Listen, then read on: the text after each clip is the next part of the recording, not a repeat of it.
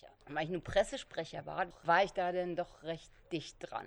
Also tatsächlich war es so, dass man ähm, das Unternehmen an diese beiden verkauft hat, weil man von Seiten der Treuhand gesagt hat, die schaffen das sowieso nicht. Und das, also es gab einen Spitzel von der Treuhand und der hat Tagebuch geschrieben. Und dieses Tagebuch haben wir gefunden, 400 Seiten von seinen ganzen Gesprächen mit der Treuhand und wie man alles machen muss und wo man nochmal den Dolch ansetzen muss.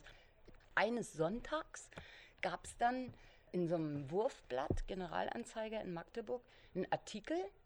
Da wurde dann der Herr Böhn, der war nachher noch Staatssekretär, damals war er bei der Treuhand, titelte dann, äh, oh, ob wir überhaupt bei Sket noch 900 Mitarbeiter halten können. Das ist total zweifelhaft. Also völlig aus der Kalten. Und da ging es natürlich los. Dann habe ich die ganze Zeit die Presse am Ohr gehabt. Und dann können sie wirklich, das war auch so interessant, sie können sagen, das stimmt nicht, gibt keinen Grund. Es gibt einen Kaufvertrag hier, Reuters, guck mal, im Kaufvertrag interessiert niemanden. Das ließ sich dann auch in diesem Tagebuch so nachvollziehen. Die sind gekommen und dann ging es bergauf. Dann haben die in China Geschäfte gemacht und alles. Das war aber nicht das, was die Treuhand wollte.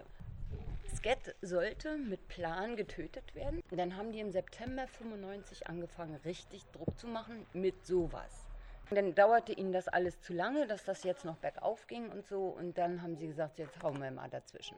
Dann hatten sie irgendeinen so Aufsichtsratsvorsitzenden eingeschleust und der hatte dann schon eine Pressemitteilung, ähm, eine Presseerklärung verfasst. War eine Aufsichtsratssitzung abends und dann schrieb eine Presseerklärung, dass er jetzt, die Geschäftsführung ist zurückgetreten und er ist jetzt der neue Geschäftsführer. Das war wirklich, das war total spannend.